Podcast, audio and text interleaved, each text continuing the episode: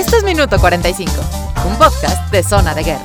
Hablamos de diseño, ilustración y un poco de todo, con Eduardo Guerra y Jorge Navarro. Hola, muchas gracias por estar de nuevo con nosotros en este Minuto 45, el podcast que habla de diseño gráfico, ilustración y un montón de temas que tienen que ver con comunicación visual. Eh, Estamos en la Ciudad de México, al sur de la Ciudad de México, en los estudios de BMP Black Media Productions, un 5 de octubre del 2019. Eh, como podrán escuchar, estoy un poco raspado de la garganta, pero eso no nos impide venir aquí a platicar con ustedes, amigos. Sobre todo con un invitado muy importante que ya verán en unos momentos de quién se trata. Saludo antes que nada a mi buen compañero Jorge Navarro. Lalo Guerra. Hola. Este, yo sigo mal de mi garganta, perdón ahí los ruidos raros y este y bueno, siempre encantado de sentarnos aquí y platicar. Esta vez grabando en sábado. Hoy es 5 de octubre, entonces feliz cumpleaños a Denise. Feliz cumpleaños, Denise. Feliz cumpleaños Denise Ram Rampus. Nuestra invitada Nuestra invitada de hace algunos de hace programas, algunos ¿no? episodios, sí. Sí, este, ella vino a grabar el día, el día que vino también Cristian Crisacio, Cristian Michel. Fue poco antes de junio. Sí, por ahí pueden No escuchar. recuerdo el número del episodio, pero ahí están. Pueden escucharla en uno de los episodios que trata de diseño para periódicos, Para periodos de infografía y cuestiones de diseño de la información. Ah, pues muchas poquito así. felicidades, Denise. Te mandamos un gran saludo. Eh, Jorge Navarro, que tiene un estudio que se llama TPA, al eh, cual pueden ustedes seguir en las redes sociales que a continuación les va a decir Jorge. Jorge DG Navarro en Instagram. y ya. ¿Y tu Behance? Ah, y el Behance, Jorge, igual Jorge DG Navarro. Aunque no hay mucho, prometo en una pausa de este de esta temporada actualizarlo. Siempre es bueno y malo, ¿no? El, el hecho de, de tener descuidada esa parte. Malo porque no te estás dando a conocer. Bueno, porque eso quiere decir que tienes tanto trabajo que no has podido poner atención a esa parte, ¿no? Sí, Pero al final del día pues, somos estudios particulares, es decir, una persona o un equipo de personas en determinados proyectos. Exactamente. ¿no? Entonces, bueno, confiamos en que pronto veremos eh, tu trabajo, Novedades. novedades en ese Behance. Y yo imagino que en un futuro no lejano tu página, ¿no? Eh, sí. ya me comprometiste, pero bueno. Bueno, eh, yo soy Eduardo Guerra, tengo un estudio que se llama Zona de Guerra, me dedico ahí a hacer identidad gráfica, eh, ilustración, caricatura, diseño editorial y mi, página mi página nunca le he dicho, nunca le he mencionado por acá, es www.zonadeguerra.com.mx. De hecho, el www prácticamente ya nadie lo pone. No, de hecho ya es el nombre, punto, punto. Sí. O nombre, punto y ya. De todas maneras me he encontrado con clientes que aún me piden el http dos puntos diagonal diagonal www y ya luego el dominio y eso es raro. Ok. Digo, al final del Iba a día externar un pensamiento, pero no. Al final del día aterrizas, Aterrizas, sí. eso, les dices que no es necesario. Y bueno, pues al final este, uno, uno sigue, ¿no? Pero esa es como curiosidad del www. Saludo también a Fernando Martínez, que nos está haciendo el inmenso Los favor. controles. El inmenso favor de grabar este podcast. Y saludo aquí al invitado que está a mi izquierda, derecha de Jorge, a Javier García, director asociado de la agencia Los de Idea. Hola Lalo. ¿Cómo estás? Muy Muchas bien. Hola Eh, George. No, Hola, yo, yo feliz de que estés aquí. Sí, Feliz, estamos feliz. encantados. Y bueno, Tenía- haremos un recuento. tenía muchas ganas de, de poder conversar contigo y poder compartir este espacio porque creo que tienes muchísimo que aportar a la gente que, te- que pues llegue a escuchar este episodio. Muchas gracias. Entonces, muchas, muchas gracias por estar por acá. Hoy en la mañana, este sábado, 5 de octubre, pues como todos hacemos, o una gran parte de las personas hacen, eh, me puse a echarle una revisada en las redes sociales y me aparece en Facebook, cuando- como todos ustedes saben, aparecen recuerdos eventualmente. Me aparece el recuerdo de que hace 8 años publiqué la carita esta de Apple, que normalmente uno se encuentra cuando... Bueno, te la encontrabas cuando abrías la compa, ahora ya no sale eso. Ahora ya sale un icono de una manzana. La En manzana. una pantalla negra. Antes salía la carita esta feliz. Y ahora, y esta mañana me encontré con que había dibujado la carita triste porque hace ocho años se nos fue Steve Jobs. De hecho, estaba yo en idea cuando se fue, cuando se murió Steve Jobs. Teníamos, me acuerdo, el monitor de iTunes, la pantalla de bienvenida de iTunes. Lo que puso fue la foto de Steve La Jobs. foto, sí. Esta foto que es como de la más representativa, donde él sale tomándose, sujetándose el mentón. Sí, como icónica, ¿no? Sí, y sale con un suéter negro que también pues, era parte como de su como de su Es marca, el ¿no? uniforme del diseñador. Y me acuerdo mucho que Javier llegó al- a, mi monitor y dijo a poco ya se murió. Y yo, sí, sí, ya, pues X, ¿no? Ahí, ahí comentamos eso. ¿Cómo que X? No, no, no, vaya, X el recuerdo, no, no, trascendente. No Trascendente. No, no es cierto. Pues el paso de Steve Jobs y pues lo que aportó a la industria del diseño, ¿no? Sí. Y Jorge se quedó viendo así al Me quedó como- sí, industria del diseño, pero sí, finalmente consumimos los productos diseñados por Es que al final del día sí sucede. Es, eh, platicaba con mis alumnos esta semana sobre valor de marca y, y- y etcétera.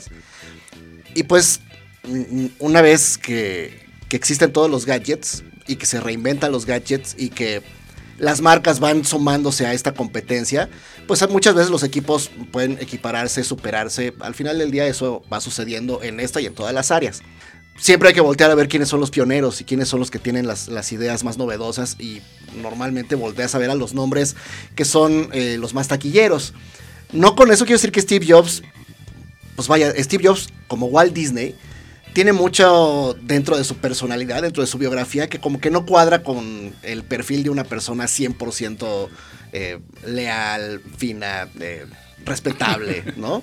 Eh, en este caso, hablando de Steve Jobs, pues sabemos que tuvo un montón de, un montón de, claroscuros. de defectos, de claroscuros, ándale, a nivel carácter, ¿no? Y a nivel trato con empleados y, y, pues algunos, etcétera. Sin embargo, me parece que su aportación a el- la industria de la Sí, tecnología, es indiscutible. si eso es sí, que no. está bien dicho industria y tecnología ahí, eh, pues es indiscutible, ¿no? Y pues vaya, pues lo tenía ahí como, como pretexto para conversarlo un poquito. Evidentemente los tres, los que estamos, los tres que estamos sentados aquí empezamos a trabajar en la escuela en diseño. Yo no sé si te tocó a ti, Javier, porque eres un poquito más una generación, me parece del 90 y. No, eres del 80 y tantos al 93, ¿no? Tu generación. 89, 93 del- de universidad. Te tocó, ajá, exactamente. ¿Te tocó trabajar en, en una compu? No, no como clase. Había una, una materia que era computación, que lo que querían era que empezáramos medio a programar, Ajá. que nadie entendía por qué. Este, MS2. sí, sí, sí, era una Sí, cosa muy no. rara. Y no, En la una- verdad es que hasta que salí de la universidad hicimos un diplomado, eh, que en ese entonces había pocos lugares que te enseñaban el uso de, de- principalmente de la Mac, ¿no? Ujú. no había otra cosa. Y ahí varios de los que estábamos en la universidad tomamos ese diplomado y de ahí, pero de ahí empezamos a, a, este, a trabajar con las Macs. Pero no, adentro de la universidad me tocó todo respirador. ¿no? O sea, soy de la vieja guardia, en serio. Es que a mi generación le tocó esa transición de que llevábamos un 70% en respirador y el otro 30% que fue cambiando a lo largo de los semestres. Eh, empezamos a trabajar en una, en una, es que no me acuerdo del modelo, pues. Era una Macintosh, Classic.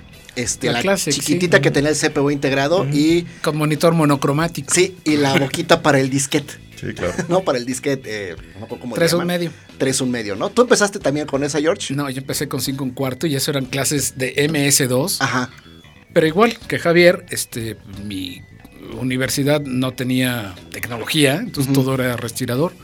Y efectivamente, los cursos de computación eran exter, este, ¿cómo se- extracurriculares. Entonces así empecé a usar PageMaker y Photoshop. Sí, yo me acuerdo que un maestro, aparte, nos decía, ustedes tienen que hacerlo todo por fuera, porque aparte de todo, todavía no hay una computadora que saque un círculo perfecto. ¿No?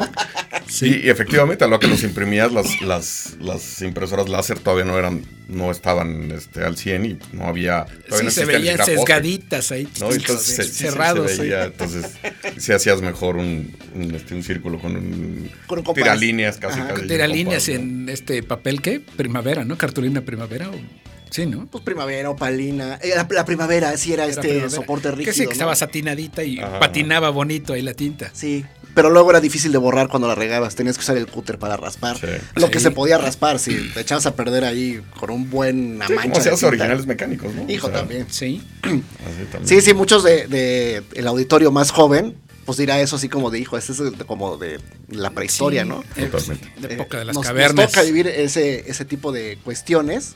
Y vaya, eh, pues ahí está el, el legado de Steve Jobs, ¿no? Me toca trabajar con esas compus. Empiezo a trabajar yo con compu en la universidad de, con monitor de color. En mi primer trabajo, curiosamente, no empecé a trabajar con, con Mac. Me dieron una PC y trabajaba yo con Corel y Photoshop. Eh, también ahí entendí que, pues, sí tiene sus diferencias, pero al final del día no es que sea necesaria una marca para poder trabajar No, no. en alguna plataforma. Sin embargo, siempre ha habido como una preferencia del gremio y, y podría yo ponerlo a consideración del auditorio y ver qué porcentaje prefiere, se siente más cómodo con una interfaz y con una, pues con una marca al final del día que otra. En los estudios y las agencias en los que he podido colaborar, eh, normalmente, independientemente de mi primer trabajo, normalmente he trabajado con Macintosh. Que no sé si es el caso tuyo, por ejemplo, George. En Azteca trabajábamos con Mac. Sí, era Mac, pero mi primer trabajo asalariado fue la unidad de posgrado de la Escuela de Diseño. Ahí empecé en una PC. ¿Y usabas Corel? Usaba Corel, Ajá. PageMaker ya estaba instalado, Que era de una compañía que se llamaba Aldus. Aldus PageMaker. Y Ajá. este sí había una Mac, una cuadra algo, el Ajá. modelo. Y pues sí, esa la usaban para hacer cosas más sofisticadas. Pero ok. bonito. Pero ¿qué, qué podía ser más sofisticado en. Yo, yo creo que el procesamiento, ¿no? O sea, la, la verdad es que el, el abrir una imagen, yo me acuerdo que las primeras Mac, o sea, abrir una imagen tamaño carta, te podías llevar dos o tres minutos. en- y en darle la vuelta, Hijo. era una locura, ¿no? Yo me acuerdo que en esas compus, en las primeras que hablábamos, la clásica que, que le, que le llamabas, era un monitor blanco y negro. Y si tú querías previsualizar, se tardaba un ratito en, en hacer ese, ese proceso, Mm. Pues sí. ¿no? Bueno, pues está el tema también de la identidad gráfica de, de la marca. Está. eh, me puse a, a echar una ojeada de ver por qué se llama Apple. O sea, es una cuestión simpática que tenga que ver con manzanas. Todo este tema, pues que es de compus. También normalmente a mis alumnos les digo, traten de no irse por el camino clásico, ¿no? O sea, quiero hacer una compañía, una compañía que venda software y, y hardware. Voy a hacer una- un iconito de una compu. Porque quiero que mi cliente y mi usuario tenga entendido qué es eso, ¿no? Y no es necesario que, que sea uno tan literal al momento de hacer identidad gráfica. En este caso, Steve Jobs decide llamarle Apple Computers porque le gustaban las manzanas, pasó por un lugar donde se hacían manzanas, le gustó el nombre y una cuestión que sí me se me hizo lógica, él es ex empleado de Atari. Dice, yo quiero aparecer en el directorio antes que Atari. Apple queda increíble. Como nombre de marca. Y posteriormente, Macintosh, que es uno de los productos de Apple, también es, este, hasta donde yo sé, viene de la palabra eh, Macintosh como, hace cuenta como con la contracción de McDonald's, eh, McDonald's, Ajá. es que hablo muy mal inglés, perdón. Es como Macintosh, que es una manzana también, una, una especie de manzana. Una especie de. Entonces, pues todo queda como en un gran núcleo familiar de manzanas, tanto la marca como el producto. Y, este, y curiosamente le llamamos, eh, ¿cómo se llama? Mac. eh, y hacemos un ladito Apple, ¿no? O sea, no le llamamos nunca Sí, el Apple Mac. Phone o el Apple Pod o este tipo de, de productos. Sí, ya se quedó como Mac, ¿no? Sí. Y pues encontramos al logotipo de la manzana pues, como uno de los más reconocidos, no solo en la industria, sino al momento de que empieza a ver iPod, yo creo, o sea, me da esa impresión, a un público que no tiene una especialización en diseño, es cuando voltean a ver a la marca, a Apple, como algo que también pueden tener, ser ellos como usuarios, ¿no? Ellos me refiero a contadores, médicos, eh, abogados, eh, lo que tú quieras, ¿no? La profesión que tú quieras. O sea, ya no era como una marca exclusiva, porque antes sí estaba posicionada como una marca. Es que esto es de diseño. Lo demás usamos PC. Pero cuando ya expanden sus productos, ya se vuelve una marca más cercana. Y hoy puedo ver eh, mm, alumnos míos en imagen pública en la escuela de José Ramón Fernández y un montón de usuarios que usan una, una Mac. eh, pues simplemente porque se acomodan más con el sistema operativo, con la interfaz y con la marca, ¿no? Sí, porque la- creo que cambiaron la promesa por la facilidad de uso, ¿no? Cierto. O sea, eso el- o sea, al principio era nada más para este tema de diseño y eso, y así costaba, ¿no? Y cuando lo expanden, bajan precios y lo hacen tratando de llegar a mucho más público, tratando de competir con, con Windows. Y este y la, la promesa es aquí todo es mucho más fácil, ¿no? Todo es mucho más. Sí, era carísimo. Yo me acuerdo cuando me dijeron, bueno, a ver, en, el- en mi primer trabajo donde yo trabajaba con PC, me dijeron, a ver, cotízate una Mac para que puedas tener una Mac. Ok, está bien, ¿no? Me acuerdo que costaba, híjole, ay, estamos hablando del 96, algo que podría parecer muy caro en el 96. Pues no sé, actualmente una... Pues cuesta hasta, el pre- eh, hasta cinco veces el precio de una computadora promedio, Sí, más o menos. Entonces, recuerdo que sí salieron, esto es ya más bien a finales del 99, cuando Steve Jobs había regresado a Apple y habían hecho el lanzamiento en el 97 que empezaron con las máquinas estas de colores transparentes.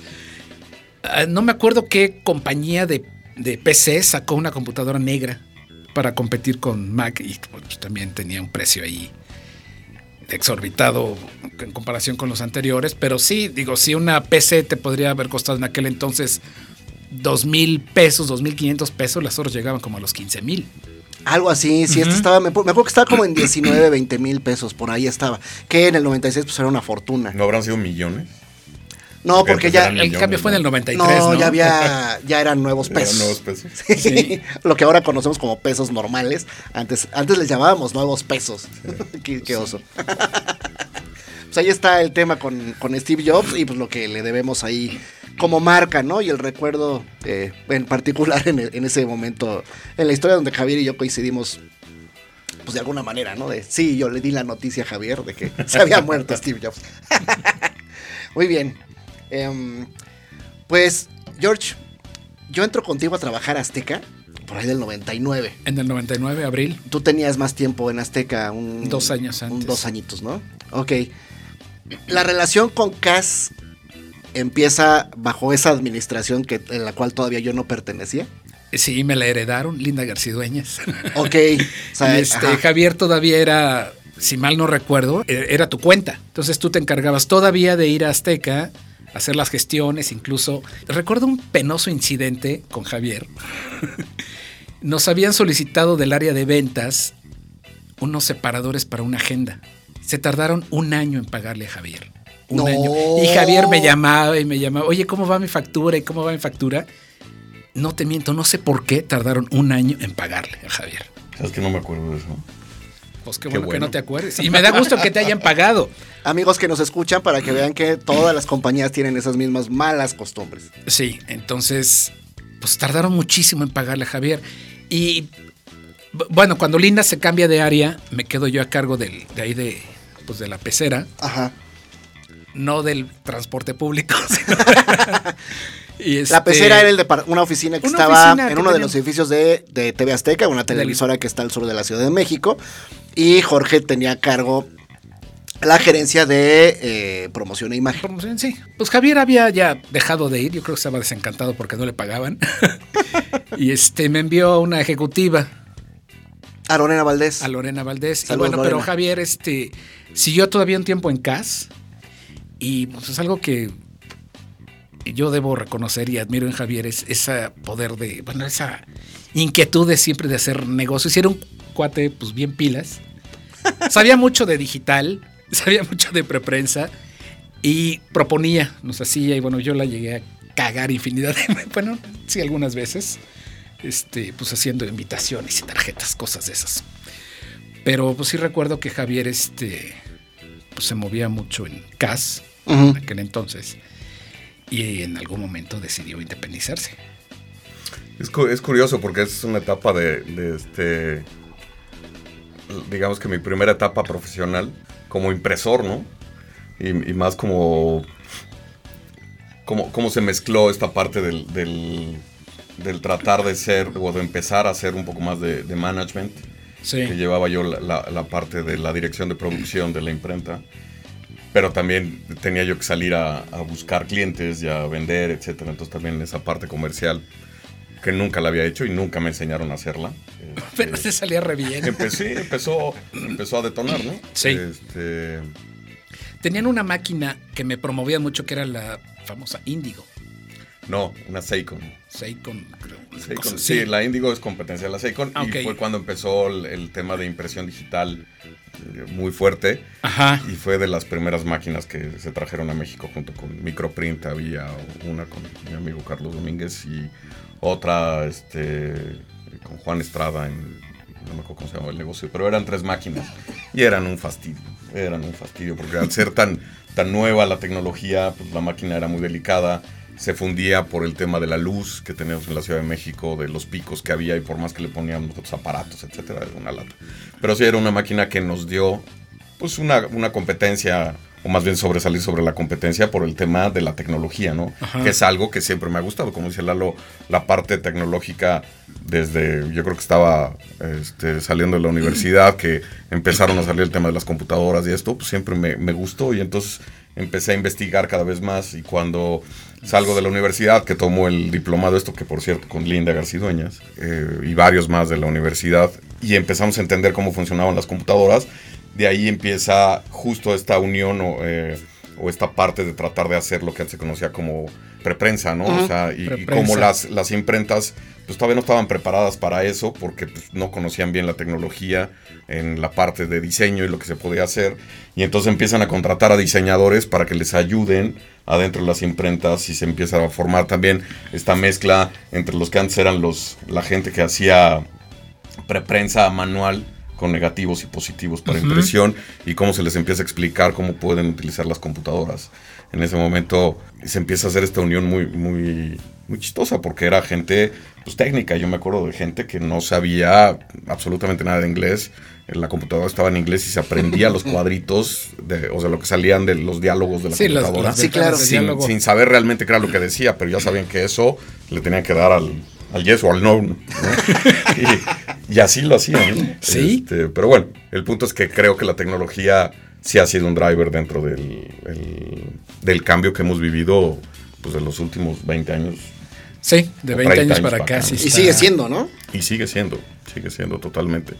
Creo que es otra parte importante, pero sí, creo que la verdad es que no, no recordaba esto de TV Azteca. Sí, la, la- la Ay. relación sí es por, eh, por Linda Garcidueñas y Sí. por César Bailón también. César Bailón, sí. este, que son compañeros míos de, la universidad. Y sí empezaba yo a vender, ¿no? O sea, tal cual Sí. lo que hacíamos era vender. Y de ahí viene, este, ahí sale el otro proyecto que es este, la agencia. De hecho, la agencia nace adentro de la imprenta. Ujú. Y de ahí, pues, todo, digamos que todo fue confluyendo para que detonaran otros, otros proyectos, ¿no? Otros Pero, proyectos y pues Javier decidió emigrar. Sí, de hecho, de hecho me tocó Sí. estar ahí involucrado en un 0.0001%, que igual Javier tampoco se acuerda, pero ahorita le, le platico de esa, de esa mini historia. Antes de eso y antes de irnos a la pausa, cuéntame por favor lo que normalmente es como el punto de partida de, la gente que ha venido acá a conversar. ¿Qué te mueve a estudiar diseño? Yo soy el más chico de cuatro. Tengo una hermana que es psicóloga. Después un hermano que es diseñador industrial. Y otro hermano que es comunicólogo. Eh, y me mueve eh, un, poco esta, esta parte de ver a mi hermano, eh, aunque era diseñador industrial, pues ver cómo, cómo empezaba a hacer las cosas, ¿no? Esta parte de... de, Los pues, de la instrumentos de, trabajo, ajá. ¿no? Ujú. Pero ah, ah, siempre tuve una habilidad. eh, mi mamá era es muy buena pintando, ella también estudió decoración y era muy buena pintando. Y, y la verdad es que tengo una habilidad para el dibujo. Este, tenía yo una habilidad para el dibujo porque ahorita ya casi no lo, no lo hago, pero era muy bueno. Y en la, en la secundaria se empezaba a hacer caricaturas, ya sabes, la clásica, los ah, compañeros y maestros y, maestro. cosas así. Esa habilidad no te la conocía. Sí, y después cuando paso a, a- a la prepa, empiezo a diseñarles cartas a mis compañeros para las novias. En ese momento, este, diseñaba yo las cartas, me pasaban los textos y pues yo se las diseñaba y las cobraba, ¿no? O sea, las vendía y ahí empecé Bueno, a- es que Javier tiene una letra impresionante. Y ahí es una hacer- caligrafía bien Sí. Sí, y me gustó, siempre me gustó esta, esta parte, ¿no? Tanto de caligrafía Sí. como, de, como de dibujo. Y, y entonces, pues como que de- desde, yo creo que según secundaria yo ya sabía que quería estudiar diseño. Ok. ¿no? Eh, y en particular diseño gráfico. Ajá.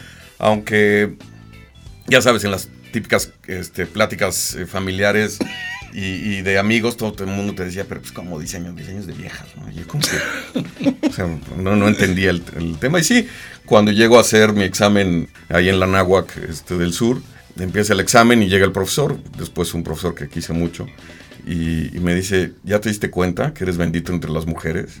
Y yo estaba hasta adelante. Y me acuerdo de, de no voltear volteado. Y ver todo el salón puras mujeres y yo no. Y dije, no, pues creo que sí me vine a una, a una carrera que en ese entonces en la Nahuac pues era de muchas mujeres. Sí, sí, sí. Ya después entramos y había otros grandes amigos, pero sí el, el, el, el por qué es básicamente yo creo que era, me gustaba mucho el dibujo, este, la influencia dejaba mi hermano eh, y esta parte de, de- de entender que el, que el diseño iba más allá que dibujar, ¿no? O sea, yo creo que eso par- que eso fue después, no te puedo decir que fue al principio de la carrera. Sí, ese fue el ¿no? O sea, pretexto, pero fue lo que te fue. Te fuiste dando cuenta de, de realmente pues, cómo podía hacerse negocio con eso, ¿no? Fíjate que la parte del negocio, no, ni siquiera eso, o sea, estaba yo muy clavado con hacer cosas pues muy muy de diseño, ¿no? Y la parte del negocio viene después, o sea, siempre siempre empiezas como con una idea y terminas en otro lado, ¿no? Un poco sí. así, eh, creo que así es la vida en general, pero la parte de diseño, de hecho yo nunca trabajé, eh, cuando salimos de la universidad, la parte de producción siempre me gustó, me, atrajo mucho el tema de producción, de impresión y de, este, de cómo se hacen las cosas y más las cosas este, en ese entonces más hacia la imprenta real, ¿no? Hacia la parte de... Cuando acabo la, acabo la, la universidad quiero irme a estudiar a Rochester Ujú. y justo me agarra la devaluación este, y pues ya no se puede. Entonces decido, El error de diciembre. mm, pues, pues yo creo que sí. Sí, eso fue en el 94. 95, ¿no? 94. Sí, Fueron- 94. ah, fue- claro, fue 94. 94. Entonces decido, eh, pues no, seguir estudiando y seguir viendo. Yo ya estaba trabajando en la imprenta. Yo llegué a la imprenta por una recomendación de, de otro amigo que no había entrado, Javier Trigos, que entró a un lugar a donde yo también hice una solicitud y pues no me quedé, pero me dijo, oye, pues hay un lugar en, este, en esta empresa, ¿no? Voy a ver. Y fui, vi que era una imprenta, dije, ah, pues, está padre. Después encontré que la imprenta era una imprenta de muchísimo abolengo, se llamaba Litógrafos Unidos eh, de una familia este, Zamora, que pues, también a los cuales agradezco muchísimo porque me abrieron la puerta y la verdad es que pude aprender mucho, en particular Gerardo Zamora y, y otros, este, el papá de Gerardo que acaba de morir, pero de ahí empiezo a, a- clavarme más en, en- en esto, en saber cómo se hacen las cosas. Y entonces yo llego porque ellos, Gerardo acababa de montar dos o tres máquinas, ahí, computadoras, con una fotocomponedora, que era para hacer negativos que utilizaban para imprimir. En ese entonces ellos hacían todos los manuales de Ford, de los coches. Entonces, y los hacían, pues antes se levantaban, a ustedes les tocó levantar tipografía, cortar galeras y Sí. hacer los originales. A mí ya no me tocó, ya no me tocó mí sí. eso. A Jorge sí. Este, y bueno, pues eso cambia con la entrada del DTP, ¿no? Este, y hacer es, todas esas cosas en PageMaker, ¿no? Que ahorita decían.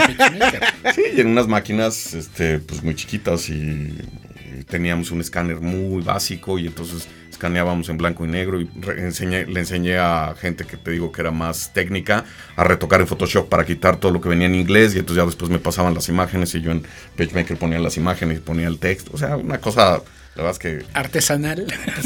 de flojera, porque después Sí. te das cuenta que pues, era, pues, era de un este, cuate que era pues, más bien que, se, que no era diseñador, ¿no? O sea, podrías considerarlo un poco más como de, de diseño editorial, y ahí sí, sí aprendí mucho diseño editorial. Claro.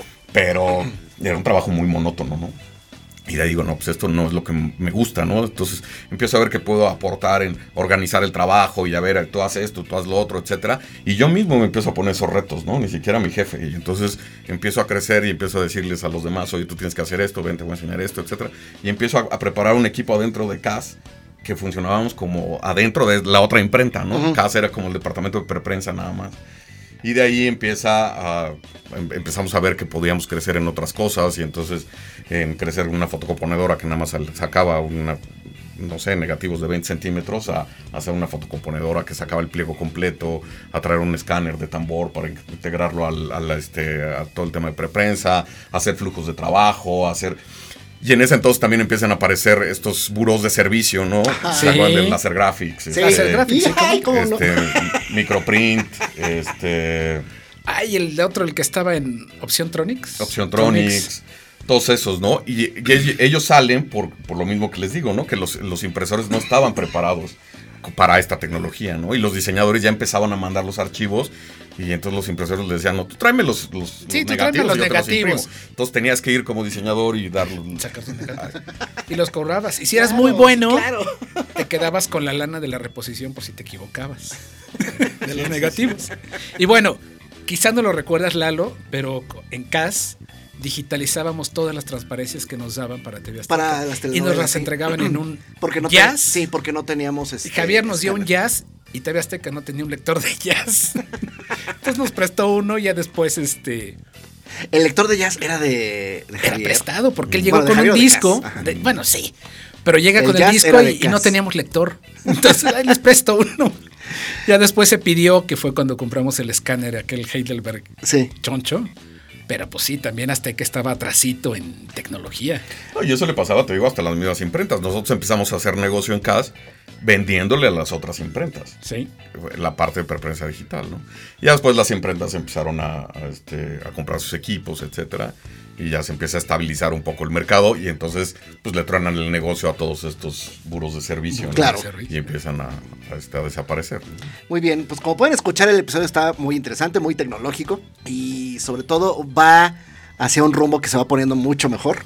Entonces, eh, vamos a la pausa rápida, rápidamente y regresamos en un momentito.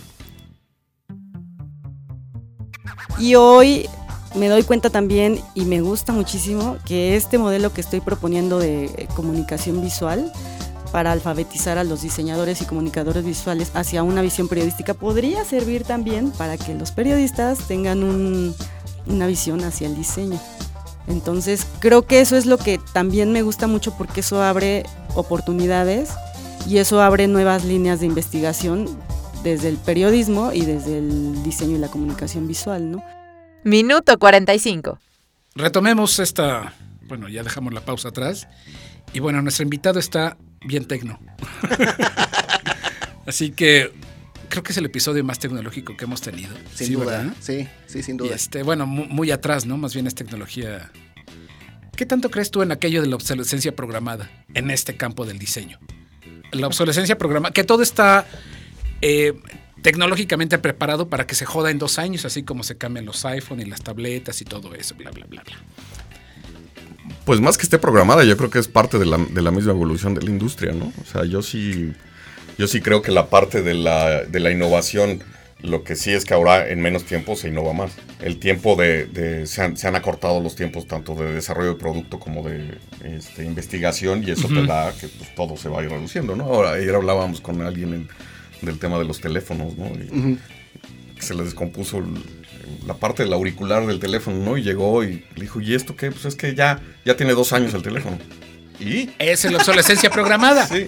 Esa No, es. pues es que ya te conviene mejor cambiar el... Sí. Sí, tiene ¿Cómo dos va? años. Tiene dos años, ¿no? O sea, y es un teléfono que Sí, funciona. cuando un refrigerador te duraba hasta 20 o 30. Claro, yo tengo Sí. un refrigerador de que me casé, tengo, voy a cumplir 20 años de casado. ¿no?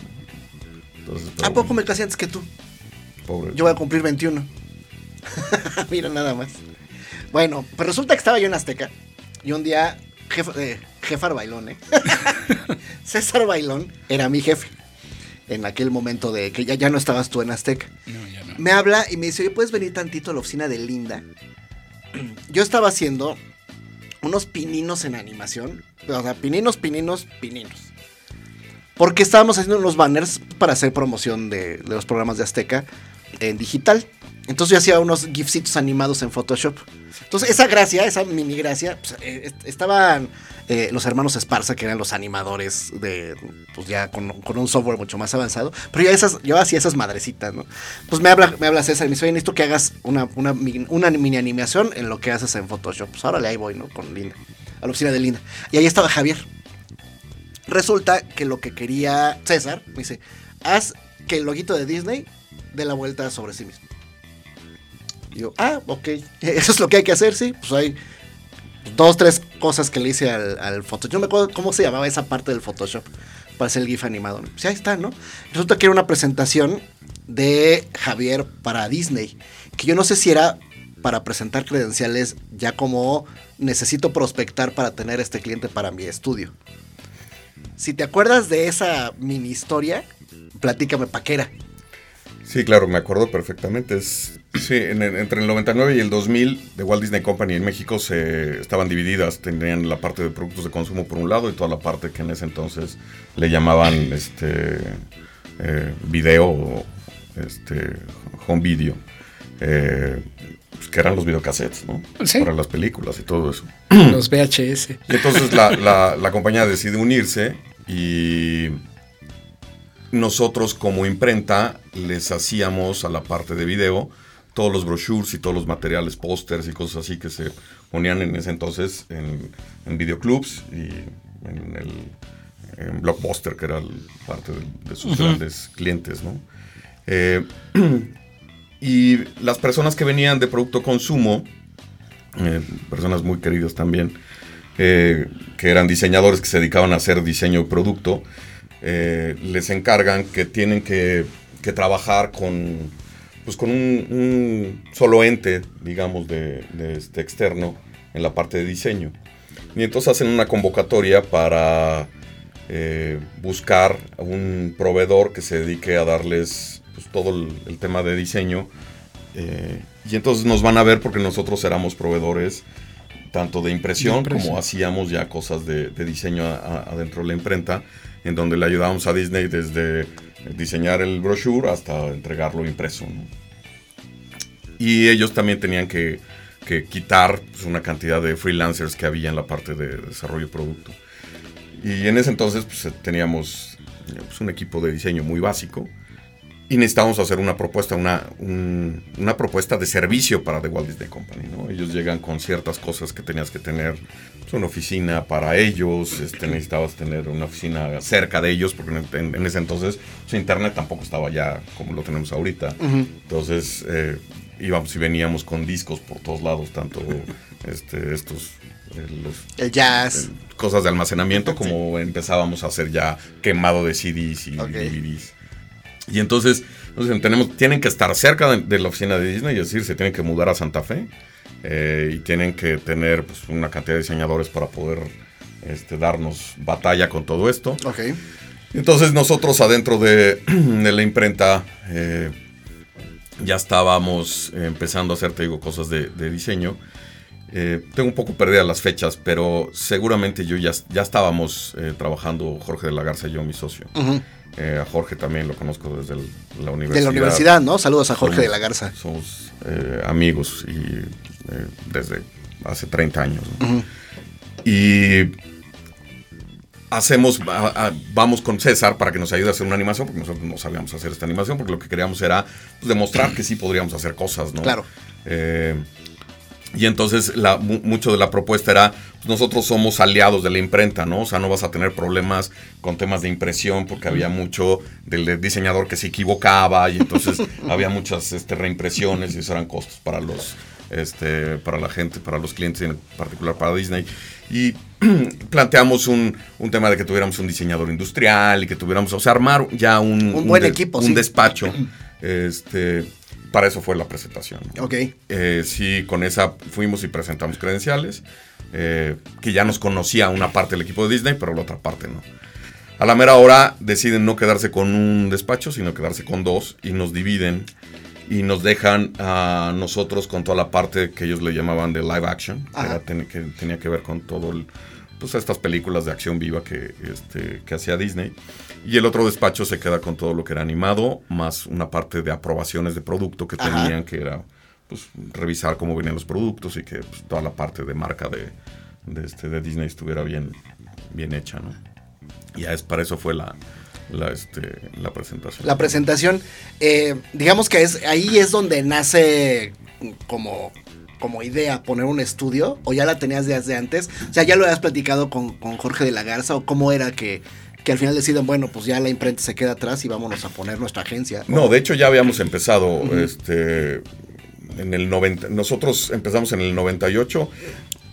Yo no podía dedicarle tiempo a, a, este, a hacer cosas de, de, diseño porque yo estaba en la parte de producción de la imprenta. Entonces, eh, al principio contraté a un diseñador, pero pues no me funcionó que él llevara las cosas. Entonces le dije a Gerardo, eh, que en ese entonces yo ya era socio de la imprenta, le dije, necesitamos tener a otro socio más. ¿no? Uh -huh. este, yo tengo un amigo que pues, igual le puede interesar, y fue cuando le dije a Jorge, eh, Jorge en ese momento este, estaba trabajando en otro despacho. Él sí trabajó en varios, en dos despachos creo, uh -huh. antes de, de, de, esto. Pues planteamos todo el cómo podía ser el proyecto y total que empezamos a hacerlo adentro de la imprenta, okay. este, con unos proyectos que eran de la imprenta, igual, así como le estaba platicando de la parte de Ford de hacer los manuales, aquí hicimos unos catálogos para el Lina uh -huh. de monumentos este, históricos, históricos, y era igual este, digitalizar, meter textos, y entonces teníamos una gente que revisaba textos y una gente que se dedicaba a hacer diseño editorial, y eran unos tomos muy grandes. Y con esos tomos que hicimos, se compraron las primeras computadoras, o sea, con los que no, nos pagó Lina, Órale. compramos dos computadoras, uh -huh. ¿no? que como decíamos eran, eran, eran carísimas, ¿no? Uh -huh. Y ahí empezó una parte que sin quererlo hacer, ya ahorita echando la vista atrás, sin quererlo, eh, fue como el, el- el fundamento de, de idea visual. Es decir, que sí teníamos un sueldo, un- cobrábamos algo, pero prácticamente todo lo, lo- lo reinvertíamos. Es que eso es parte de, una, de una lógica que no a todo el mundo de que hace freelance le queda clara. Para quien hace freelance, lo que cobra es su sueldo. Fin de la historia, pero no lo ven como un negocio. O, o no lo vemos como un negocio, ¿no? Sino, ah, eso es mi, sueldo. Y ahí muere, ¿no? Y hay veces que cobras, y hay veces que cobras mucho, y hay veces que no cobras nada. Pero esta parte de, de reinversión, de retorno de inversión, de procesos, de, de crecimiento como, como compañía, es en este gremio, me atrevería a decir que es, es poco, es escaso, que es más la gente que busca hacer diseño, sentarse a hacer diseño, que tener una visión de negocio para decir necesito vender diseño. Es correcto. Sí, la verdad es que el- en, en ese entonces pues nosotros estábamos eh, o veías a, a estos grandotes del diseño que había este, estas agencias de, de diseño eh, pues, que eran los dueños de los hasta de los festivales estos y de los concursos que hacían, ¿no? De Quorum y de Ah, todas esas cosas, ¿no? Sí. Y eran, pues, no sé, 10 agencias o 10 despachos. Este, y eran, pues, muy, muy particulares, ¿no? Había gente que se dedicaba mucho a empaque, había gente que se dedicaba mucho a, hacer cosas de informes anuales, etcétera, ¿no? Y estaba muy concentrado el, el gremio pues, en hacer eso. La verdad es que nosotros nunca pensamos en, en llegar a competir con ellos, porque nosotros estábamos haciendo otras cosas y pues, la verdad es que nunca nos detuvimos en eso, ¿no? O sea, nos detuvimos en, No, ustedes se pusieron a a trabajar. trabajar y en ver Sí. cómo le hacíamos para poder subsistir. Y eso yo creo que es parte del, del- de lo que les decía, ¿no? De esta experiencia de reinvertir todo porque sabíamos que teníamos que crecer, ¿no? En el momento que se da esta oportunidad de poder pichar hacia la cuenta de, de este, de Walt Disney Company, lo hacemos con esta visión de crecer, ¿no? Y llega el momento de tomar la decisión cuando ya nos dicen, pues sí, queremos que ustedes sean junto con la otra este, con- con la otra agencia. Y entonces decimos, pues sí, pero ahora qué? O sea, tenemos que invertir porque tenemos que ir a rentar una oficina. Empezaba Santa Fe en ese momento. Las oficinas de Santa Fe solamente se rentaban en dólares. Siempre hemos tenido todo el tema de la fluctuación del dólar y entonces pues, un mes nos, la renta era mucho más cara que el mes anterior. Nosotros cobrábamos en pesos, no en dólares, entonces pues este tema de gastos pues, iba y venía. Teníamos que comprar pues, el mobiliario de la oficina, teníamos que comprar más computadoras, contratar más gente, etcétera. Entonces pues nos volteamos a ver los dos y dijimos que tenemos que conseguir lana. Entonces cada quien por su lado salió a conseguir dinero y con ese dinero este, lo metimos y, y empezamos ya a trabajar en, en Santa Fe. Pues estamos hablando ya del 2001. por ahí. 2001, sí. Este, y empieza a avanzar la relación con Disney. Era, no era nuestro único cliente, pero es el, el más importante. Trabajábamos también con Kodak, trabajábamos con Martí. hacíamos Con Kodak. el- ajá, con Kodak. Hacíamos muchas cosas de, de stands para punto de venta. Trabajábamos con Sabritas también. Bueno, PepsiCo. Eh, y empezamos a buscar clientes por conocidos y cosas así. Y en ese momento, pues no sé, a lo mejor a los dos años, entra la parte de, de, este, parques a México. Ok. ¿no? Ponen una oficina aquí en México, antes se manejaba a través de, de Miami, y entonces nos dicen, como la otra agencia está llevando todo lo de este, productos de consumo, a ustedes les tocaría llevar parques. No, pero pues bienvenido, ¿no? O sea, ¿Cómo no? increíble. Y entonces empezamos a trabajar con la gente de parques y empezamos a hacer cosas para todo lo que se tenía que comunicar de los parques y me iba mucho hacia la parte de agencias de, de, este, de viajes Ajá. y cosas así, todo ese medio. Eh, y empezamos a trabajar con ellos, pero pues eso nos ayudó a conocer más la marca. a este, No, sin duda, sin duda. nos invitaban a los viajes, a conocer los parques. Ajá. Conocimos Orlando y conocimos este, Los Ángeles. Qué este, coraje. Anaheim. Pues fíjate que nunca, yo, ya es algo que, que siempre me dicen, ¿no? Entonces eres súper fan de Disney. Pues nunca lo fui. Ok. Nunca lo fui. Eh, quiero muchísimo la marca, pero nunca fui fan, ¿no? Este, pero esta parte de parques nos encantó porque pues, conocimos la parte de, de cómo, cómo se maneja. Sí, pues la logística, ¿no? Ajá, Ajá. Y, y esta parte de los Imagineers, que para mí, cuando lo descubrí, se me hizo fantástico, porque ese es realmente el corazón creativo de la compañía. ¿no? Exactamente. Y, y está muy escondido y poca gente lo conoce bien. Y ahora la nueva organización tiene mucho que ver con, eso, pero en ese entonces no. Y total que seguimos trabajando con ellos y seguimos creciendo en la cuenta. Llega un momento que dentro de Disney hay cambios. Eh, trabajamos con, mucha gente y ha pasado por Disney, al igual que por Idea, muchas personas. Pero adentro de esa, de, esa cuenta en particular que, pues que yo atendía directamente, hay un cambio, ¿no? Y nos dicen, oye, ¿sabes qué? Necesitamos que una Paola Olaeta que trabaja con nosotros ahora. Este, Saludos, Paola. Va, va, a ser mamá y necesito que alguien se venga a este, pues, ayudarme a llevar lo que ella lleva. Este, pero pues que alguien que sea del despacho, que conozca, etcétera. Y pues en ese momento no podíamos mandar a nadie, ¿no? O sea, y entonces, pues la única opción era que fuera yo. Y entonces empiezo yo a trabajar adentro de Disney. Este, lo que hacía Paola lo empiezo a hacer yo. Digamos que yo me automandaba el trabajo, ¿no? O sea, sí, o lo coordinaba, ¿no? Que estaba muy medido y muy, este, sabíamos que se tenía que hacer. Pues empiezo a conocer cómo son los procesos adentro de Disney y entiendo cómo funciona, etcétera. Y la verdad es que muy interesante conocer a una compañía o conocer a tu cliente por dentro, ¿no? Y ahí empiezo a entender muchas cosas que se podían hacer. Y como dice Jorge, siempre he sido un poco inquieto en eso. Y entonces empiezo a ver que podríamos hacer más de esto, más del otro. Esta área no la conocía y que está mandando a hacer cosas con alguien más y por qué no lo hacemos nosotros. Y, ahí empiezo a detonar un poco más de, negocio. Pasa el tiempo que Paola iba a ser, este, estaba de, de maternity leave y, y entró y regresa con la noticia de que va a renunciar. Oh, no me digas. Y entonces va a renunciar a Disney y entonces este, pues, había que conseguir eh, pues, otro tiempo más para que pues, consiguieran a alguien que se quedara ahí. Total, ya. Pues, en, lugar de quedarme este, seis meses que me iba yo a quedar, me quedé nueve meses. Pero eso me dio oportunidad de, conocer muchas cosas y de ahí viene el crecimiento de, hacer más cosas con ellos, ¿no? Eh, esta parte de parques más lo que ya hacíamos de, este, de video, se le suma ahora hacer cosas también de productos de consumo. De, consumo, ajá.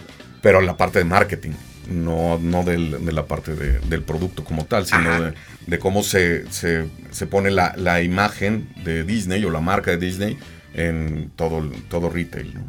Y entonces empiezan estos programas de retail hacia desde autoservicios hasta departamental y cómo empezamos a hacer materiales para que ahí pongan los productos de Disney. Y eso es, la historia con Disney pues sigue siendo este, fascinante para mí, el, una compañía tan grande, pero yo creo que ha, tenido una visión muy clara de que es hacia dónde debería de ir, ¿no? Y la verdad es que para nosotros ha sido un viaje increíble el, el trabajar con ellos y el aprender de muchas personas, ¿no? O sea, de gente que ha pasado tanto en Disney como en nosotros, ¿no? O sea, ustedes, este, y más tú, Lalo, trabajaste cosas con, Disney y trabajaste cosas después en promociones, cosas en diferentes áreas que a pesar de ser un solo cliente, yo creo que adentro de ese cliente hay, hay un montón. 15 clientes. Sí, hay un montón. Entonces, y cada uno tiene su, forma de trabajo. Ahora, em, quitando la parte de, soy socio de un despacho, eh, a tu juicio, ¿qué tendríamos que tener en una universidad? Que lo platicamos también con Ceci Palacios. Dentro de la universidad, por ejemplo, yo en la WIC llevaba una materia que se llamaba costos y presupuestos. Y me parece que me fue insuficiente para tener claro la parte de visión de negocio. No sé si en la NAWAC llevabas tú alguna materia similar. Si no es así, al momento de que tú sales de la escuela y tienes que capacitarte de entrada en este, en este rollo tecnológico de que, bueno, ahora no es en respirador, no es como lo estudié, sino ahora es en compu. Eh, la parte de, conceptualizar un negocio, ¿en dónde podríamos como gremio empezar a voltear a ver para capacitarnos en ese, en ese terreno? Yo creo que ahora, a diferencia de, ese entonces, toda esta parte del, de las startups han cambiado mucho la, forma o el dinamismo de la economía a, a nivel país, ¿no? En, particular, yo, fue parte de, una discusión también con, la gente de, del... Alguna vez que me hablaron a dar clases a la. Y yo fui y les dije, sí, con, gusto les doy, pero a mí me gustaría también que vieran esta parte más como de lo que siento que afuera nos faltó a todos, ¿no? Y en general los diseñadores, y eso es como un tema de gremio, pues somos reacios al tema de los números y al tema de, la organización. Eh, y creo que en, en idea ha sido todo lo contrario.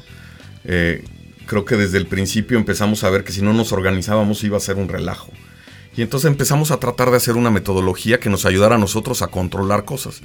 Empecé, empezamos, cuando justo nos cambiamos a Santa Fe, empezamos con un, con un software que no se acuerdan de él, que es FileMaker y, y con ese hacías programas. Es decir, yo ese lo venía utilizando en la imprenta para controlar la parte de la producción, etcétera. Yo hice un programa de producción y con ese controlaba yo, en lugar de llevarlo en Excel, lo llevaba en este programa y se hacían órdenes de trabajo y etcétera, etcétera, ¿no? O sea, íbamos haciendo ahí diferentes cosas y cuando llegó, eh, cuando empezamos a operar ya más el, tema de, diseño, pues también tenemos que darnos cuenta que debe de haber una persona en tráfico, una persona que nos ayudara administrativamente, que, había, que los diseñadores tenían que tener tiempo para diseñar y no tiempo para buscar las cosas y para hacerlo. Y entonces, a lo que se empieza a crecer eso, entendemos que la organización debe de llevar desde la parte del, del costeo eh, una, pues una directriz, ¿no? O es decir, no podemos hacerlo al, al, al, aventón. Y también empezamos a ver que deberíamos de tener control sobre realmente cuánto nos cuestan las cosas. Ok. Y entonces empiezo yo con esa parte administrativa, tratando de hacer un programa en FileMaker. A la mera hora busco, porque ya no tenía yo tiempo, y busco a alguien que ya tuviera un programa y encuentro a un muy buen amigo, este, bueno, que después nos hicimos muy buenos amigos. Hasta la fecha seguimos siéndolo. Este, que él ya tenía un software. Es un, Ibrahim Vitar es un este, tipazo y es un eh, colega que él empezaba a hacer un programa y entonces le empezó a decir cuáles eran mis necesidades y qué hacemos. Total que adoptamos lo que él tenía, más compusimos unas cosas y creo que tenemos ahora una metodología. ¿Qué le falta a las universidades? Pues les falta eso. O sea, yo creo que sí falta un tema de entender que a final de cuentas, la mayor parte de, las personas que estudian deben de tener una, una claridad en la parte de la economía simplemente, ¿no? O sea, de la administración. Y yo creo que debería ser en todas las carreras, ¿no? Ahora tengo un hijo que tiene 17 años uh -huh. y está en tercero prepa y le están dando administración. Pero se me hizo muy, muy interesante el, el, el, punto de vista de la administración porque es una administración personal. Se le están enseñando desde cómo, qué es una tarjeta de crédito, cómo utilizarla, cómo llevar una cuenta de banco, cómo este, programar tus gastos, cómo... A mí jamás nadie me enseñó eso, ¿no? O sea, un poco ahí mi papá me decía, pues mira, pues, sí, bájale. Este, sí, sí, sí, vas a tener tanto a la semana y pues tú organízate, ¿no? ¿Eh? Pero a nivel, si, si, ustedes lo ven, hay una, hay muy poca, la, es muy poca la cultura que tenemos en la parte financiera en nuestras casas. Claro. Entonces, si no, totalmente si, de acuerdo. Si no empiezas en, nuestra, en la casa, ¿cómo quieres que en un negocio exista? ¿no? Entonces, creo que esta parte debe de empezar por nosotros mismos y después sí en las universidades debe de haber cosas que te ayuden a, a llevar pues, por lo menos metodologías, ¿no? Sí, hay todo este tema que decías que llevabas costos y presupuestos. Sí. Pues te dan una parte de cómo, a lo mejor, cómo sacar tus precios y puedes entender. Pero a la mera hora, un diseñador que está solo, la, la mejor guía es cuánto cobra el otro. ¿no? Y así y empieza ves, todo el mundo. Sí, y eso lo ves en redes sociales. Claro, y entonces a mí se me hace una locura porque estás cargando algo que no sabes si es real o no, ¿no? Y entonces cuando tú quieres hacer esto que decíamos de reinversión, pues cuánto puedo reinvertir y cuánto no. ¿no? O sea, si me alcanza, no me alcanza. Y entonces, yo les digo, la verdad es que esto fue totalmente eh, aprender a trancazos, ¿no? Entonces, después de que ya empiezo a ver que esto ya no iba yo a diseñar, sino que tenía que vender, sino que uh -huh. teníamos que dirigir, etcétera, me empiezo a preparar más en la parte, digamos, más de management. Uh -huh. Y más adelante encuentro pues diferentes referencias, ¿no? Pero este principalmente en Estados Unidos hay muchas referencias de manuales y cosas así en las asociaciones de, de este, ilustradores, en las asociaciones de diseñadores en, en, Estados Unidos que tienen un libro gigantesco de cómo cobrar y cómo hacer y viene ahí toda la parte legal, etcétera. Uh -huh. Y entonces empiezo a investigar y empezamos a tratar de sacar eh, un parecido a lo que había aquí, ¿se acuerdan del libro rojo? Sí, cómo no. Eh, que era Ahí todavía también, sigue. que fue un muy buen intento, este, y yo creo que era eh, para tratar de, eh, de homologar, de homologar ¿no? cómo, sí. cómo, se cobraba y cómo se hacía un proyecto. Después se quedó muy atrás, pero por lo menos eran las bases, ¿no? Y yo creo que eso, eh, evolucionándolo dentro de un negocio, empiezas a entender pues, que lo que tú haces como servicio, lo que estás vendiendo es la creatividad de tu gente en muchas, muchas ocasiones. Y otras veces es un, un tiempo de producción que no necesariamente es creativo. Claro. Entonces yo veo dos grandes cosas y así lo manejamos en, en idea, ¿no? Este, siempre pensamos qué, qué cosas son creativas y qué cosas son más de... Eh, nosotros de, de- hacer. Sí, cual. digamos que de hora nalga. Sí, por decirlo de sí, alguna sí, sí, manera. de producción, ¿no? ¿No? Porque muchas veces son repetitivas, o sea, son adaptaciones. o son exactamente. cosas así. Entonces, eh, y empezamos a hacer eh, un, un tema mucho más profundo. En ese, ya para ese entonces, eh, ya el despacho ya había crecido mucho más. De hecho, salimos de Santa Fe, precisamente por esto que les contaba del, De la fluctuación. Sí, porque aparte todos éramos sureños, ¿no? Y entonces Sí, en ese momento no había, no había puentes. Segundo piso. Hacíamos, desperdiciábamos tres horas al día de, de, este, de De traslado. camino, sí. Y me acuerdo que llegué con una propuesta con la gente de Disney y diciéndoles el porqué del, por qué no, nos, si nos íbamos, podríamos seguir dando el mismo servicio, ¿no? Y entonces era muy diferente que fuera, que tuviéramos a tres mensajeros yendo todo el tiempo hacia, hacia las oficinas llevando y trayendo discos, este, a que fuera toda la oficina, se trasladara hasta Santa Fe y entonces les hacíamos una cuenta de tres horas por 10 personas que éramos, eran 30 horas diarias que estaban desperdiciadas que podíamos utilizar en proyectos. Y entonces cuando empezaron a entender eso, dijeron, pues órale.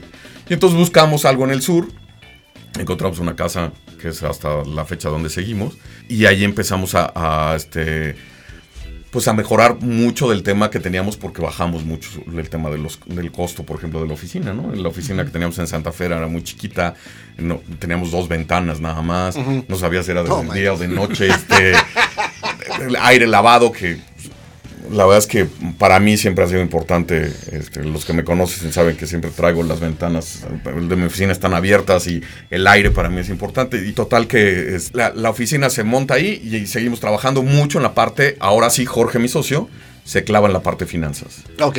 Y Jorge empieza a hacer todo un sistema de costeo que pues hasta la fecha seguimos mejorando y mejorando y mejorando. Y tiene que ver con una metodología también que hicimos con eh, el inicio de una metodología que hicimos con una asesoría de Administrarte, que este, Mario Mm, Flores. administrarte, sí. Eh, y nosotros adaptamos. Pero a lo que voy es que yo no he visto ninguna universidad que tenga eh, para nosotros los diseñadores algo que te pueda preparar hacia, hacia el futuro. Yo creo que es parte del, del- como lo extracurricular que decías, ¿no? O sea, son Sí. cosas que después de que, que dices, bueno, ok, ya, ya tengo mi estudio y voy a, a tratar de, de montar con otra persona, ¿no? O voy a contratar a alguien más que me ayude. En ese momento que ya tienes a alguien que te reporte, tienes que empezar a gerenciar y gerenciar es acompañar y es llevar. Y entonces te tienes que empezar a preparar para ver cómo le tienes que hacer y cómo organizarte.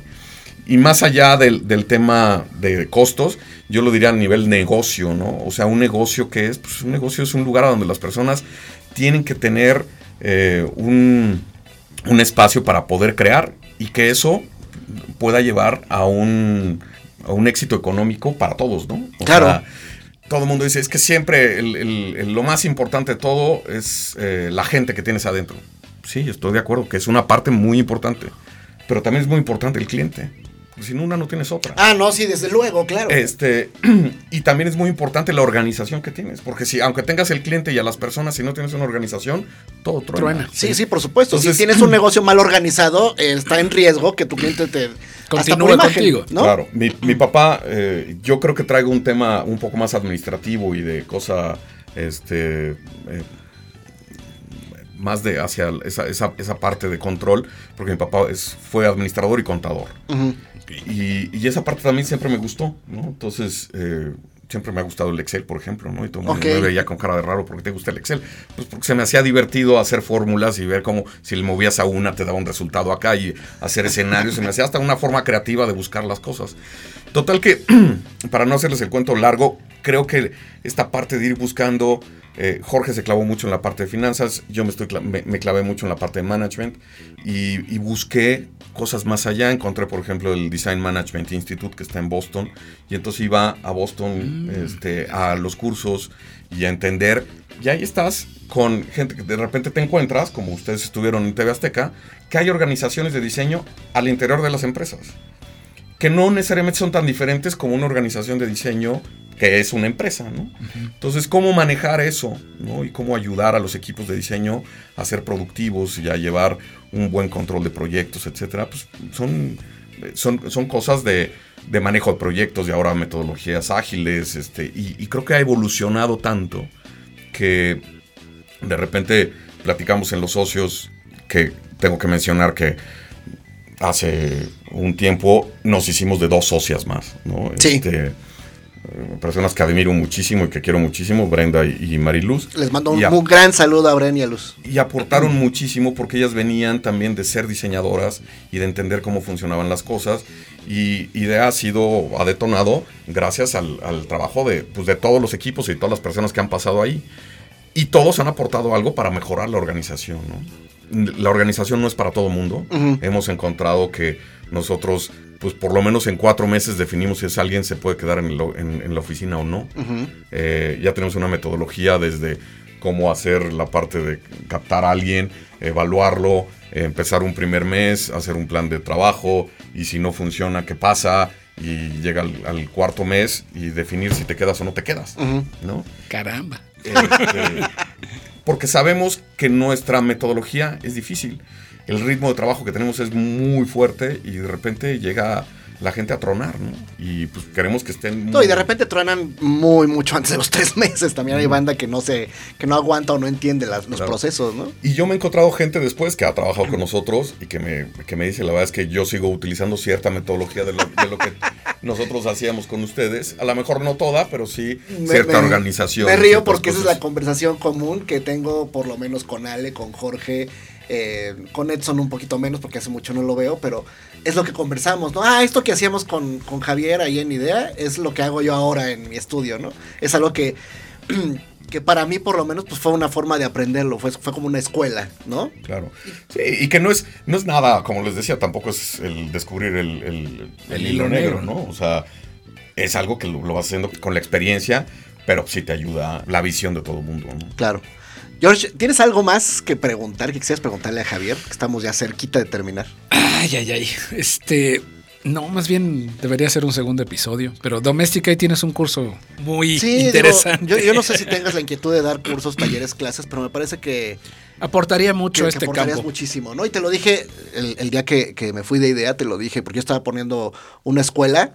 Eh, te dije, a lo mejor te llamo para que nos hagas favor de dar un, taller que tenga que ver con, con negocio, ¿no? Entonces yo creo que, está pendiente para, para el gremio que tú tengas como esa pues, ese acercamiento, ¿no? Para que todos entendan que el diseño no es solo sentarte a hacer el dibujito, ¿no? Yo te quisiera hacer una última pregunta eh, que es pues, prácticamente la pregunta pilar de este, de este podcast. Se llama Minuto 45 porque es una analogía a la medianía de la edad con el medio tiempo de un juego de fútbol, ¿no? Eh, algunos ya, eh, los de los invitados ya lo han rebasado, el 45. eh, yo tengo 46 años, yo lo pasé hace poquitito, ¿no?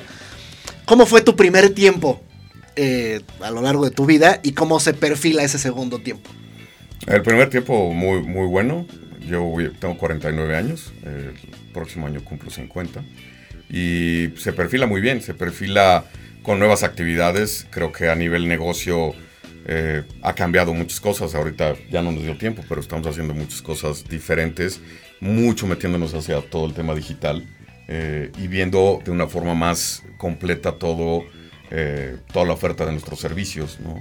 Eh, creo que el punto central es que nosotros como, como diseñadores tenemos que entender que a final de todo nuestros clientes lo que tienen que hacer es vender. Sí. ¿Cómo les ayudamos a hacer eso? Y teniendo esto, ahora con todo el tema digital, pues hay muchas formas de hacerlo. Nosotros hemos encontrado en una metodología que se llama Inbound Marketing algo que nos puede ayudar. Y entonces estamos incorporando nuevas cosas y nuevos servicios dentro de, de IDEA que nos está llevando a este camino que yo creo que va a ser el futuro y el driver de la organización. Eh, me pinta muy bien, la verdad es que estamos metiéndonos en otros, en otros caminos. Eh, yo quisiera estar metido más en cosas este, de cerca como lo que hacen Iván y María en Grupo Orma, eh, que ahí no platicamos, pero yo les agradezco también a ellos dos que me abrieron muchas oportunidades de muchas cosas y, ha- y he aprendido mucho de ellos también. Los quiero muchísimo, son mis socios también en, en Grupo Orma y ellos han hecho un trabajo espe- espectacular con Grupo Orma, que ese es otro boleto. ¿no? Sí, ese es otro boleto. Eh, y bueno, pero, y ahí sí, yo no me doy ningún crédito porque es, es trabajo de ellos. Eh, y tengo otros negocios eh, ahorita detonando, principalmente con Gerardo, mi hermano, el que es diseñador industrial. Estoy lanzando eh, con él un, Él se ha dedicado toda su vida a hacer cosas hacia la parte de exposiciones y desde hace un tiempo, no sé, unos ocho años, nueve años para acá, cosas de que tienen que ver de diseño industrial hacia la industria de la hospitalidad, ya sea restaurantes, este, o, eh, hoteles, Ujú. etcétera, y diseñó un sistema para mesas de banquetes. Y entonces vamos a, a- a explotar ahora todo este sistema que él diseñó con mesas que mesas para 30 personas, para 20 personas. Entonces, los layouts de las, de las fiestas, imagínense una boda, cómo, cómo están distribuidas, siempre son pues, o cuadrados o circulares este, o rectangulares, siempre son muy aburridos. Aquí Y junto a la bocina. las formas, sí, las formas del, del layout pues, son muy diferentes y puedes tener una mesa hasta de 60 personas, ¿no? De cómo, cómo se hace. Y la verdad es que eso es algo que es parte de lo, de lo nuevo que voy a hacer y estamos con abriendo otras cosas a nivel un poco más personal, pero que tienen que ver con, con otros negocios, por, precisamente por esta inquietud, ¿no? Es Sí. decir, ya no, no es que estemos dominando esto, sino que debemos también a nivel negocio entender que no todo puede estar en una sola canasta, sino que viene, viene un tema difícil a nivel economía y a nivel este país, pues vamos a tener años difíciles y si no nos preparamos para eso, pues puede ser que no subsistamos, ¿no? Entonces, Escuchen eso, mexicanos. todos.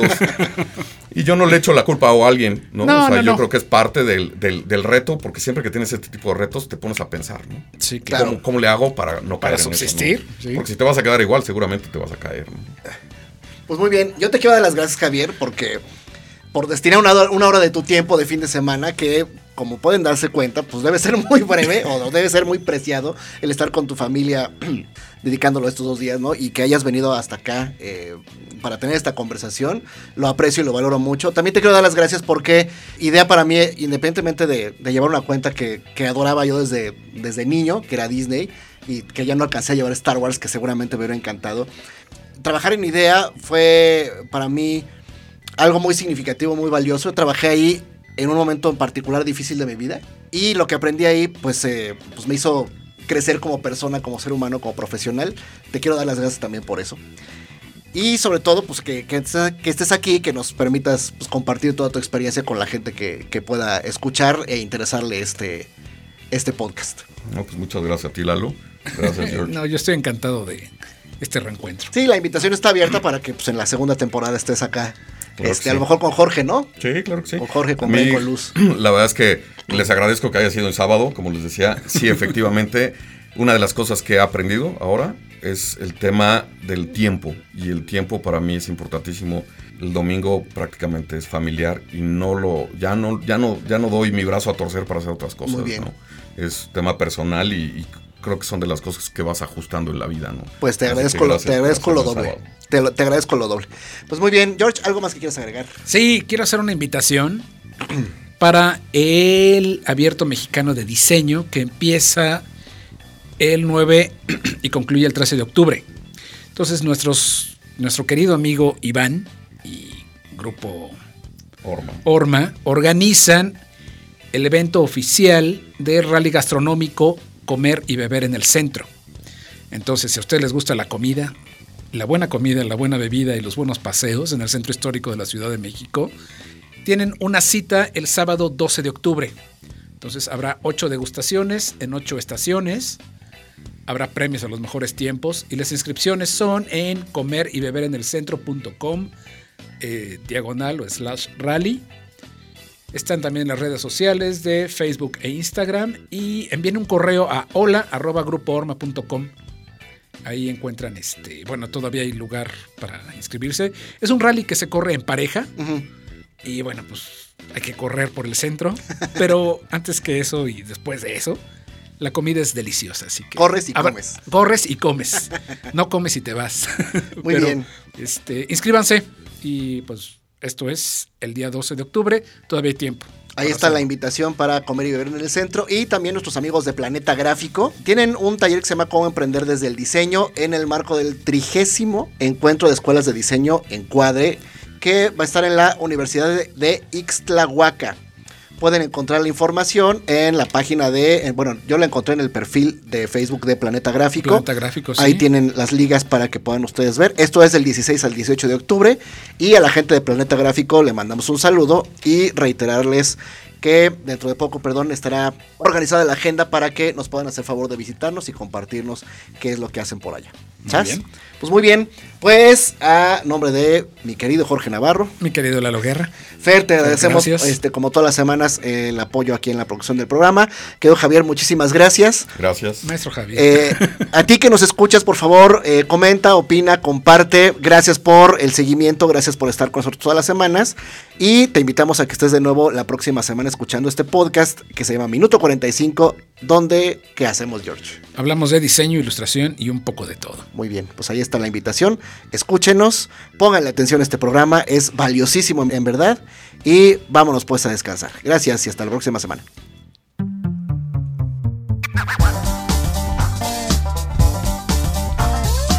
Esto fue Minuto 45. Gracias por acompañarnos.